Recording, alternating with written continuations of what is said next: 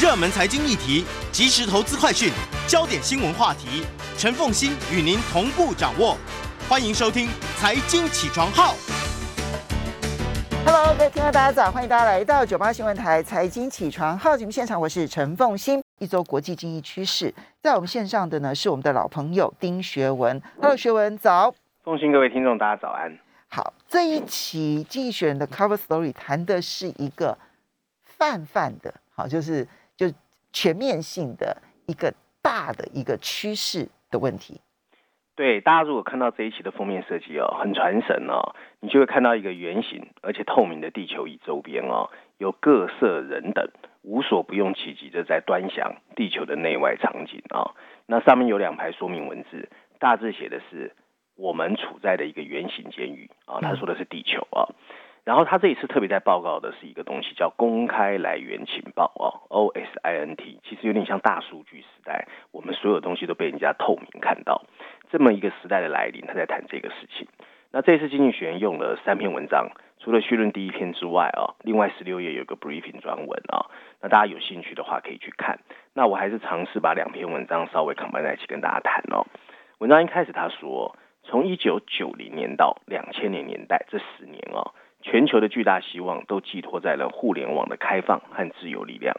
就像网络社区的先驱 Stewart Brand 曾经说的啊，信息获取会越来越往免费发展，因为他们获取的成本会越来越低，而这些情况本来根本不存在，错误的信息甚至常常会排斥出正确的信息。威权国家选择了利用本来应该作为放松管制的科技，信息被进一步的运用到了成为战争的武器。而在整个失望的情绪中，有一个崭新的发展带来了新的一个希望，那就是公开来源情报 （OSINT） 时代的来临啊、哦。那讲到这边，可能有些人会一下听不懂，说这到底什么东西哦？其实它这个是在十二年前，二零零八年，美国的一个呃情报局的副局长，他就公开说，当时的 CIA 在获取很多的国际情报的时候，有百分之九十是从大家开放型的公共信息里面收集来的，嗯，所以才有着这个公开来源情报这个数据的出来哦。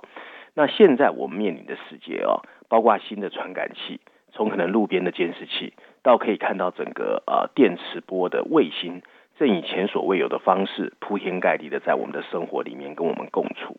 他们收集信息的成本变得越来越便宜，卫星收集来的图像，在二十年前你可能要花数千美元才拿得到。今天他们不但是免费，而且质量啊，就是它的精确度越来越好。你只需要可能在你的手机上点击几下，你就可以获得地球上任何地点上的事物，包括受灾的游轮或在城市里面慢跑者的路线。网络社区和协作工具，譬如说 Slack 啊，更进一步的让业余爱好者和各类的发明家能够轻而易举的使用这些信息或者数据啊，并以惊人的速度解开不明物体。和发现各种的不法行为，譬如说，人权观察组织就利用分析卫星的图像，作为记录缅甸种族清洗的进一步数据。奈米的卫星也成功标记了非法捕军船的自动识别系统，而欧洲的刑警组织更通过识别照片背景中的地理线索，追查到了儿童性剥削的犯罪。甚至有一些华尔街的对冲基金哦，它常态会跟踪一些跨国企业的高管，他们乘坐的私人飞机的飞行路线，那用这一些数据，成功预测了即将发生的并购 M&A 的可能性。因此，所谓的公开来源情报 OSINT 正在支持着所谓的公民社会，除了加强了执法，并证实市场运作变得越来越有效率，甚至它还可以让这个世界最强大的专制国家都学会了谦卑。虽然克里姆林宫一直强烈否认，不过调查小组哦 b e l l i n g c a t 啊，这是一个位于荷兰的调查新闻的网站，专门从事核实事实还有开源情报。他们只花了少量的照片、卫星图像和基本几何学的运算结果，就成功揭露了俄罗斯在二零一四年乌克兰上空的马来西亚航空公司 MH 十七航班中所扮演的角色。他还确认了二零一八年。试图在英国暗杀前俄罗斯的间谍的俄罗斯特工的身份，业余的分析师和记者更可以使用 OSINT 拼凑出来的新疆维吾尔族拘留营的真实面貌。最近几周，研究人员还透过卫星图像成功发现中国在沙漠区域正在建立的数百个核导弹发射的基地台。这种信息的解放啊，肯定会带来一个深远的影响。OSINT 的去中心化还有平等性质，腐蚀了传统仲裁者判断是非的权利，尤其是政府跟相关的国安单位，甚至是军事单位。对于像《经济学人》这一种啊，始终认为机密信息不应该被当权者滥用的媒体而言，《经济学人》认为 OSINT 应该受到我们的欢迎。真相被揭露的可能性，增加了政府从事不法行为的成本。尽管 OSINT 可能无法阻止俄罗斯入侵乌克兰或中国建立古拉格，但它可以让他们的谎言无所遁形。Bellingcat 的创始人呢，叫 Ellie Higgins，把他的组织描述为为人民服务的情报机构，这是正确的。难怪俄罗斯的情报负责人在最近这个月还再一次的公开反对他。民主体制国家也会变得更加诚实，公民将不会再毫不保留的去信任他们的政府。新闻媒体也有新的方式来追究政府犯错的责任。今天的公开资源和方法，本来可以让布希政府在二零零三年指控伊拉克发展核化武器的时候更有依据。这还可以让名正言顺的美国进入伊朗执行更严格的审查，甚至最后有可能成功阻止他。当然，有些人会警告说，OSINT 威胁了国家安全。譬如说，研究人员可以使用健身房的追踪器、远方 CIA 的前哨站到雷达卫星来定位美国的导弹防御系统。如果 OSINT 可以把这些事都公开告诉全世界，那么敌方国家当然也会知道它，国家安全就有可能被威胁。另外，也有人指出，OSINT 也可能会犯错。二零一三年波士顿马拉松爆炸案发生后，互联网用户仔细检查了犯罪现场，并确认了几个嫌疑人。不过后来发现都是误判，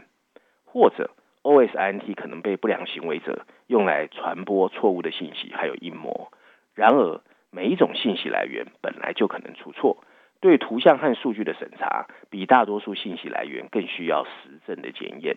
因此，OSINT 是错误的或恶意的，反向 OSINT 可能可以想方设法来澄清。随着时间的推移。研究人员和调查人员可以想办法帮自己建立一个诚实可靠的声誉，使人们更容易区分情报来源可不可靠。最大的威胁是公开来源情报背后的数据爆炸会不会威胁到个人隐私？电话生成或者由中间人出售的数据，让 Bellingcat 成功确认了去年毒害俄罗斯反对派领袖的间谍身份。类似的数据也被用来发现了美国的一个高级天主教的神父。竟然偷偷使用同性恋网站，并最后迫使他辞职下台。文章最后提到，数位时代的个人隐私面临着形形色色的权衡取舍。然而，在国家和组织层面，OSINT 有望成为一个向善的力量。它是一个不可阻挡的趋势。在二零零一年美国入侵阿富汗之前，美国还有可能购买下所有相关的商业卫星数据。今天则已经有了太多的数据可以给大家使用。许多美国、欧洲、中国卫星的呃的卫星企业都在竞相出售图像数据，这是一个全球可以互相监视的全新世界。这是一个开放社会应该拥抱的明智未来。能够挖掘导弹发射架和揭露间谍的所作所为的未来，将使世界变得不那么神秘和危险。信息已经插上了自由飞翔的翅膀，而 OSINT 有责任去解放它。好它呈现了《经济学人》对于自由开放这件事情一向的超级乐观主义，对不对？哈，嗯，非常正面。嗯，但我觉得我这时候要扮演《经济学人》的乌鸦了。这样，嗯，我觉得 OSINT 没有想象中的这么美好，因为它的错误率实在太高了，因为它里面充斥着其实是有企图心的先射箭再画靶。所以它的错误率这么高的情况之下，它反而造成了讯息混乱之后呢，那么就相信的人就相信，不相信的人就不相信。它反而制造了更多的极端的，因为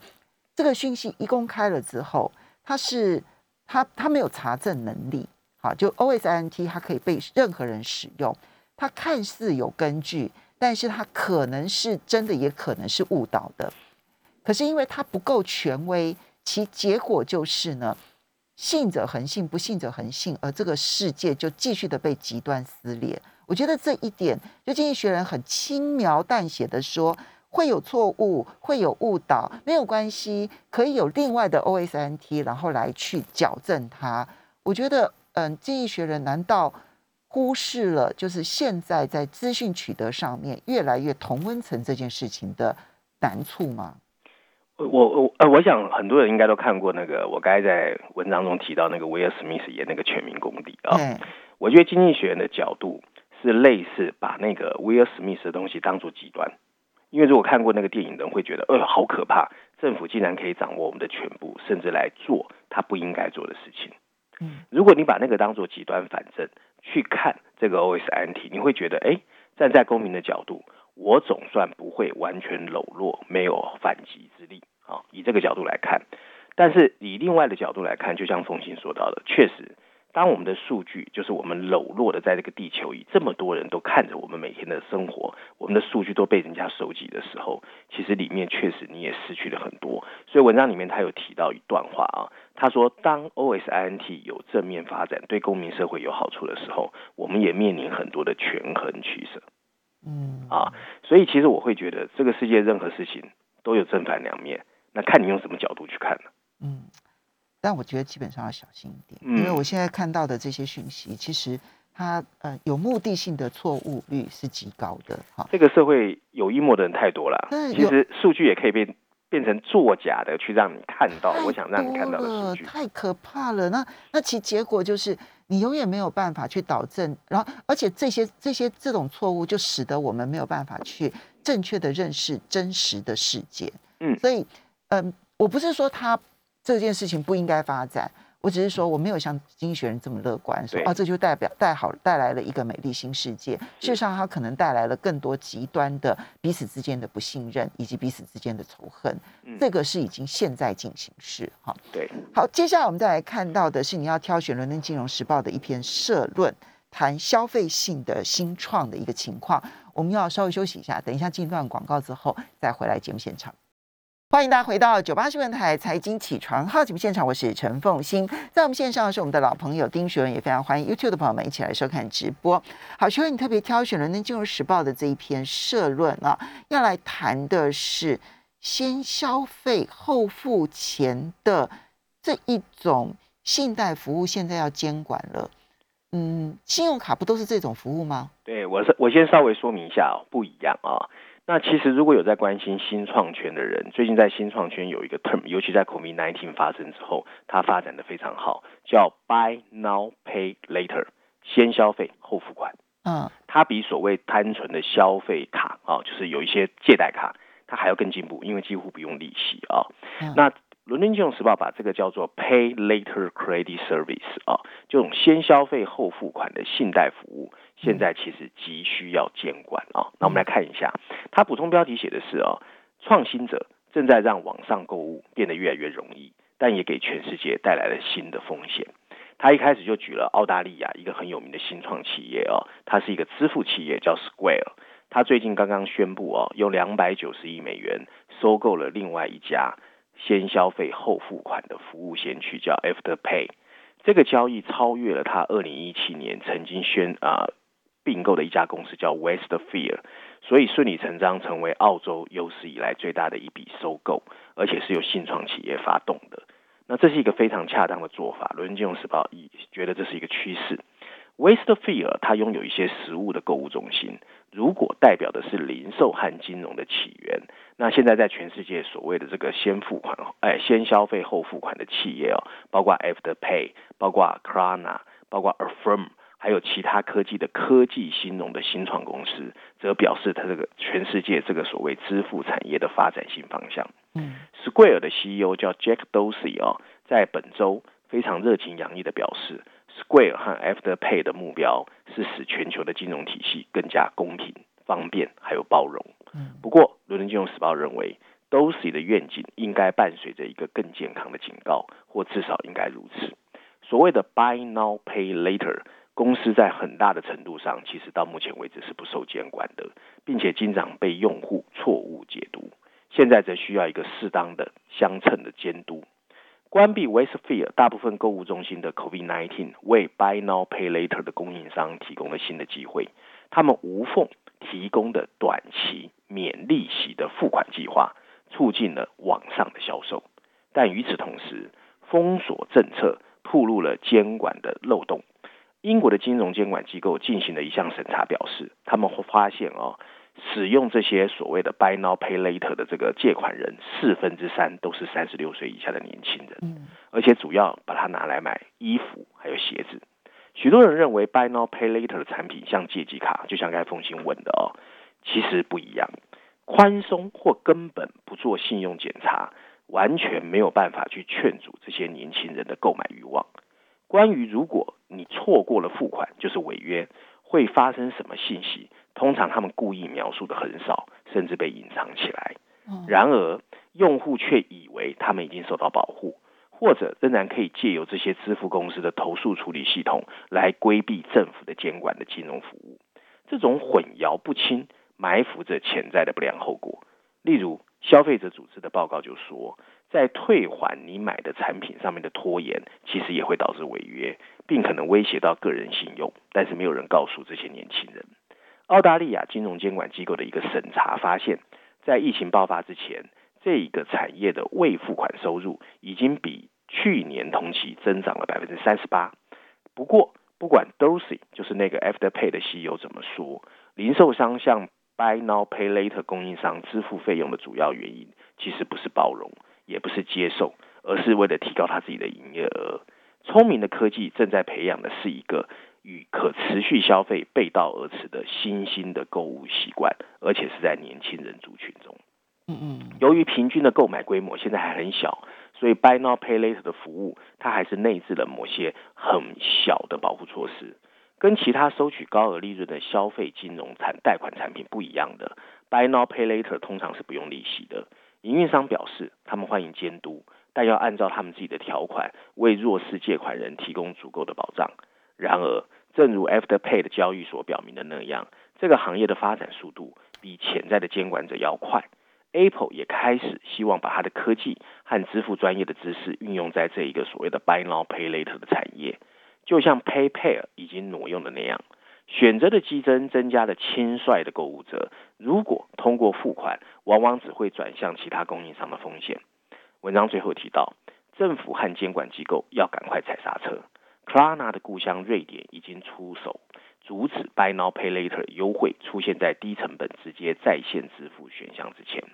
澳大利亚计划十月起对这样的一个新产品开始有一些管理，旨在防止误售。英国政府也开始就监管架构进行磋商，但新规则明年才会出台。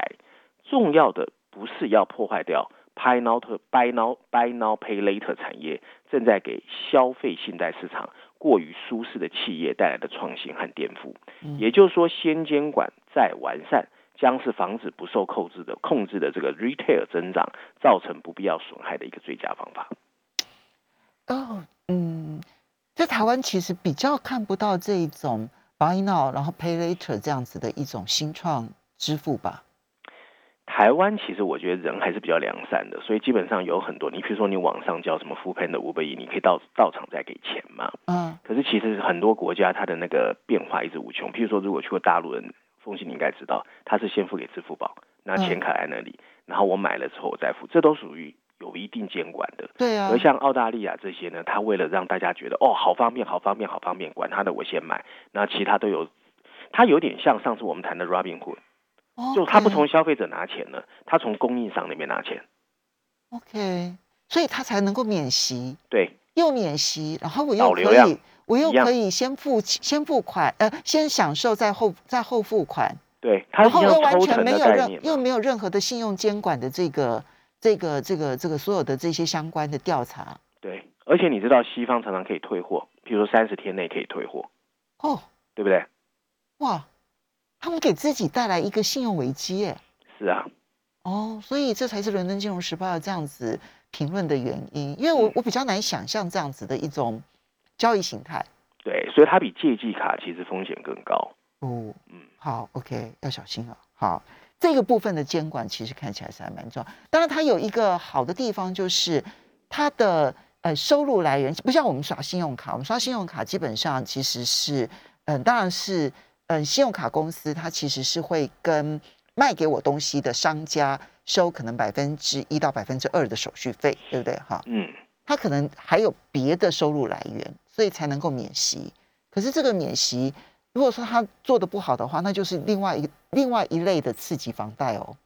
对，其实其实我不知道凤欣同不同意哦，就是封锁隔离，让很多年轻人在家里很无聊。嗯，可是社交媒体暗藏着很多 push 你去消费、诱惑你去消费的这种各种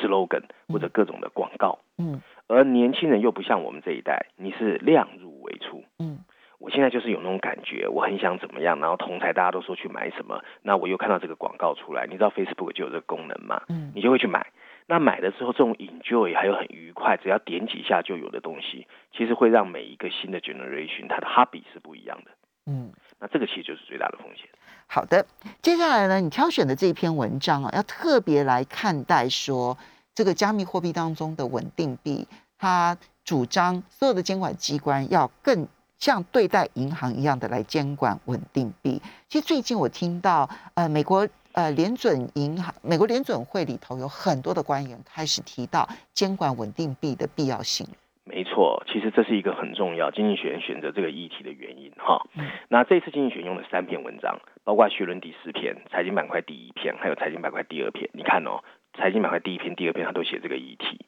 代表这个议题蛮重要的。然后就像凤欣说的，其实现在啊，有很多人看好啊，包括比特币这些加密货币，那主要是因为它的区区块链技术。不过它其实因为越来越大，跟刚才上面我们讲的 Buy Now Pay Later 一样，其实对于系统风险越来越有影响啊。那我们现在讲序论第四篇它的标题，他就说为什么监管机构应该像对待银行一样，好好来看待稳定币。他特别提的是稳定币。那待会我会稍微跟大家讲一下什么叫稳定币啊。那另外加密货币呢，还没有对金融体系构成威胁，不过经济学认为危险正在存在。那稳定币其实是虚拟货币的其中一种。啊，有的虚拟货币是没有跟法定货币捆绑的，而里面其中一种稳定币是有跟法定货币捆绑，就是它可以 convert，它是虚拟货币市场里面的一种避险资产。那稳定币有很多种，它可以模拟美元、欧元或者是任何的法定货币，它具有法币一样稳定的价值，但同时也像虚拟货币一样可以做做资产转移的快速动作啊。然后文章一开始他是这样说，在比特币诞生十二年后的今天。各国政府还在努力应对加密货币时代的来临。英国已经禁止加密币的交易所，叫 Binance。欧盟的监管机构则希望他们的交易能够具备可塑性。八月三号，美国证券交易委员会的主席叫 Gary Gensler，他表示，加密货币市场其实充斥着诈欺、诈骗还有滥用。并呼吁国会应该赋予 SEC 新的监管能力。最大的加密货币比特币的价格哦，更是常常随着监管者的发言而上下波动。政府有义务打击困扰世界的一个加密货币的欺骗、逃税和洗钱活动。警方没收比特币，表明了他们已经变得更加用心。他们必须解决的更加困难的问题在于，加密货币有没有威胁到金融体系的稳定？比特币一旦崩溃，经济学院的加密他们做了一个压力测试啊，证明持有者会损失高达数千亿美元。嗯，但后果目前看起来还可控。不过，还有另一个危险存在于所谓的稳定币身上，就我们刚才跟大家解释的稳定币。Stable coin。对，这是一种特殊类型的加密货币，它的价值往往跟传统货币挂钩。我们不能否认啊，加密货币最近几年蔚为热潮。去年在加密货币的总览网站呢，叫 Coin Market Cap，上面列出的加密货币有六千多种，可是不到一年，现在已经是一万一千一百四十五种，而加密货币的市值也从三千三百亿美元暴增到现在的一点六兆美元，几乎已经等同加拿大的名目 GDP。而持有加密货币的数位钱包数量相比二零一八年成长了三倍，已经有了一亿个。而加密货币的持有者对加密货币的掌握也变变得越来越老练，财力也变得越来越雄厚。若以加密货币的价值计算，百分之六十三的持有者是金融机构或者相关的机构。然而，即使加密货币的持有者再老练，也无法掌控波动剧烈的加密货币市场。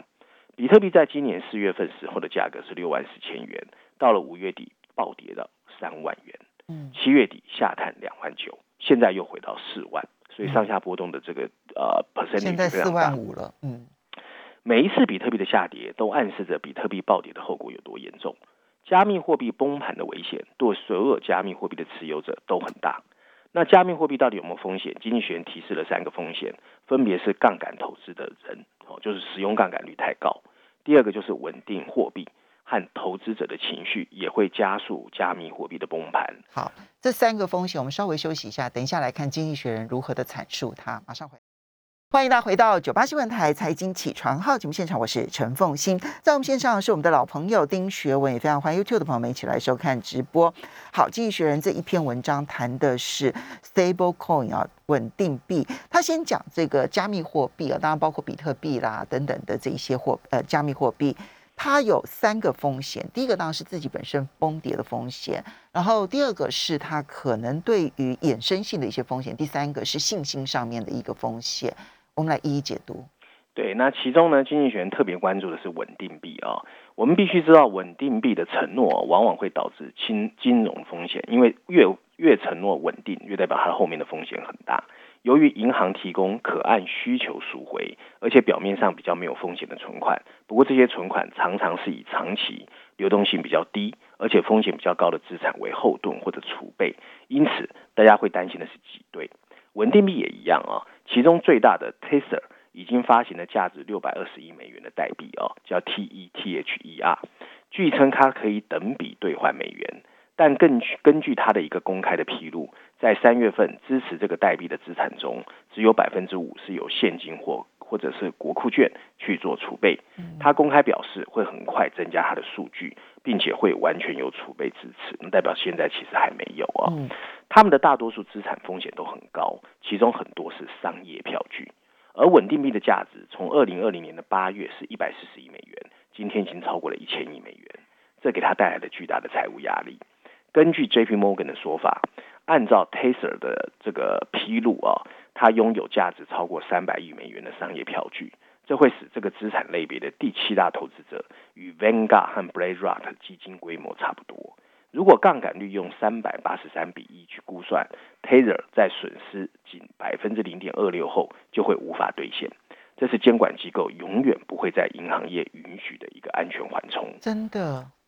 很少有稳定币对他们的资产负债表说得太清楚。Tether 对它的资产明细披露的更少，甚至远低于银行的监管标准。今年二月份，Tether 是被纽约总总检察长处以一千八百五十万美元的罚款警告。这个总检察长表示，二零一七年 Tether 在它的美元连接方面误导了市场，并且没有准确披露其中六点二五亿美元这个在线交易平台叫 BitNex 的移转。Taser 表示，这些资金已经得到偿还，并且他们正在努力全面提高透明度。难怪啊，Gensler 会把加密货币称为狂野的西部。一些政策制定者把稳定币比作自由银行时期。当时私人发行的纸币在十九世纪的美国经济中是可以流通的，但他们的储备和价值很不稳定。一个可以加以比较的就是货币市场基金。这种基金创建于一九七零年代，旨在规避限制银行支付存款人利息的规定。整个货币市场基金在二零零八年全球金融危机爆发了危机，最后也是美国纳税人拿钱出来才稳定的金融市场。那跟商业票据市场的崩盘看起来会很像。而稳定币一旦崩溃，看起来会更像。文章最后提到，监管机构必须赶快采取行动，使稳定币遵守类似银行的透明度、流动性和资本规则。而那些不遵守的人，应该被切断跟金融体系的联系，以阻止人们进入不受监管的加密生态系统。政策制定者发出警报是正确的，但如果稳定币继续增长，政府会需要加快行动。禁止稳定币可能充满了困难，尤其是现在各个中央银行想方设法要推出自己的数位货币。然而，受监管的民营部门，稳定币最终可能还是会带来好处，例如说让我们的跨境交易更容易，嗯，甚至让允许自动执行智慧合约。监管机构应该允许，不是只为了逃避金融规则的某些实验，但首先，他们必须先防止好这个世界非常熟悉的风险被有心人再度重新包装推出来。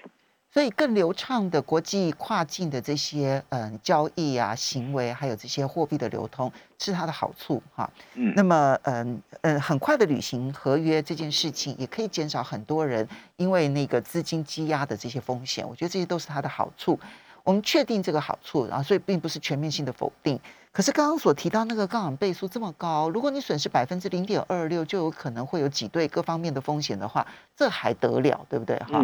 而且这里面所讲的这一个 Tether 就泰达币，呃，或者有人称它为 USDT，真的是稳定币当中最大的。对，一旦它出现风险的话，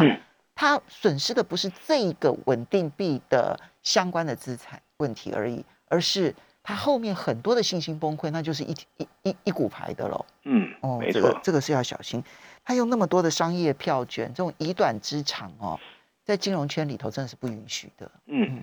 好，最后，嗯，这这这一期《经济学人》谈到中国大陆有关的，其实内容比较少嘞，只有三篇。对，但是三篇文章我觉得都还不错。如果对于最近台湾也炒得很凶的，就是消费券啊，有兴趣的人可以去看财经板块第三篇，他在谈香港也在推出类似的东西啊。嗯，那另外还有一篇中国板块只有一篇，谈的是新疆的经济发展。嗯那我今天想挑的是财经板块第四篇，他谈的是中国的这个债务危机。好，那它的大标题写的是“永恒之墓”，坟墓的墓啊。那标补充标题说的是，随着越来越多的违约啊迫在眉睫，中国的金融监管机构其实现在面临两难。然后他还有写的是恒大跟华融，这个去年我们谈过好几次。对，他认为只是冰山一角。好，到现在还没有完全解决。没错，但新的又来了。他文章一开始说，七月初。在中资银行间流传的一份文件，引起了投资者和地方官员的不安。它被称为“十五号文件”。十五号文件是要求银行要停止向负债累累的地方融资平台继续提供贷款。这些公司通常是由市政府或省政府设立，为建筑项目和公共工程提供大量的资金。这些到现在没有被允许违约的集团，已经拥有了四十八点七兆人民币的债务。其中十一点九兆是用人民币持有的固定收益证券，他们通常使用银行贷款来需要支付的债券利息。结束源源不断的信贷是动荡的一个秘诀。如果银行不给他们输血，一个当地的政府官员就告诉媒体，地方政府融资平台就会面临违约的危机。不过，这个通告啊，十五号公文突然不见了，官方媒体对它的大部分引用也不见了，你在网网络上都找不到。一些投资者认为它可能已经过早发布，另一个不太严重的版本会取代它。也有人说银行已经开始执行这个命令，不过担心第一次的政府违约会引发债券市场的混乱，所以其中地方政府融资平台发行的证券虽然占了全中国百分之十，不过很多人担心它会影响稳定。这就是中国金融监管机构现在面临的两难困境。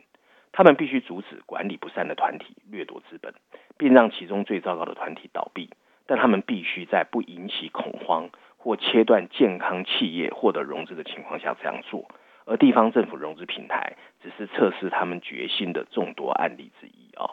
那按照中国一个所谓 “wide” 的这个数据表示啊，中国在岸债券市场的违约率其实已经攀升到创纪录的水平。公司在二零二一年上半年拖欠本金大概九百七十亿元，比去年同期增加了百分之五十。而其中一个公司叫华夏幸福哦，如果有去大陆人会常常在高铁上面看到它的广告，在二月份它就违约了五点三亿美元的债券，这是中国有史以来最大的房地产开发商的违约。而另外，重庆能源投资是一家生产重庆市大部分煤气的一个国有企业，这个公司在三月份也违约了。所以削弱了人们对地方政府支持国有集团的信心。不过，更令人担忧的是一些陷入困境的公司的规模和形象。二零一五年，违约群体平均持有十亿元人民币的境内债券，这是中国近期首次违约的一年后。而评级机构标准普尔也估计，这个数字已经攀升到九十亿人民币。陷入困境的房地产巨头恒大，因为超过一千亿美元的离岸和境内的计息债务，已经陷入了困境。一系列的失误和日益增长的监管压力，导致者导致投资者信心崩溃。整个离岸债券的交易价格低于每美元五十美分，这表明了许多投资者预计会出现违约。那后面当然还有一些我们最近看到的啊，像华融、永成煤业啊。那文章最后他提到，这些案例啊会指导官员处理更艰巨的困难。如果恒大的困境持续，许多投资者认为它可能会被允许违约并进行重组。那拥有庞大业务的华融被视为比恒大承担更多的系统性风险，这意味基于市场救助的不同，政府中介的救助可能会摆在眼前。地方政府融资平台是更大的危险。投资银行澳大利亚的 Macquarie 就表示，第一次违约会导致中国大量市场的动荡。如果监管机构真的去执行十五号文件，未来几个月可能会产生领头羊的违约。相比之下，更温和的做法表明他们还没有做好准备迎接挑战的准备。嗯，你自己判断呢？因为这个事情其实在中国大陆内部哦，大概已经是讨论啦，然后爆发啦，然后呢，这里面协调啦、处理啦，是两年多的时间哦，不是只有去年而已哦。其实凤欣问我这个问题哦，我很难回答，因为我自己哦，最近六个月哦，也因为这个事情其实蛮辛苦的，因为政府的？attitude 变化，你知道 attitude 是很恐怖的，就是以前政府在招商引资做很多事情上面，因为钱很容易拿，嗯，跟地方的银行绑在一起，其实你在跟政府打交道的方式，在这六个月发生了天翻地覆的变化，所以我前之前在节目中才提到，台商现在真的很辛苦。真的非常辛苦，所以它可能不是只有台商的问题吧？大陆自己的民间企业可能在融资上面，就这里面所提到的，就是它的那个、那个、那个衍生效应啊，不是只有恒大或者衍生效应太大了。其实凤信以前我跟你讲过一个案例，我有一个投资人啊，他有一次问我一个问题，他说我在大陆已经把我的成本降到最低，再打八折，为什么我还比不赢我的中国的竞争者？嗯我跟他说，因为他们比你会拿政府补助。嗯，好，所以政府补助是整个中国企业发展里面很重要一个 buffer，尤其你跟政府关系很好。嗯，可是政府的这个叫输血管如果被绑住了，嗯，代表你过去的商业行为整个要颠覆重来。好，所以哎，所以这个冲击影响，其实我们真的是要观察，因为未来很长一段时间，可能我们那个那个方向怎么样改，其实它是一个很大的关键时期了，对不对？嗯。好，谢谢学文，那也要非常谢谢大家的收听啊、收看。那如果说大家有兴趣的话呢，可以搜寻 Podcast 新天地康乃馨的新就可以找到了。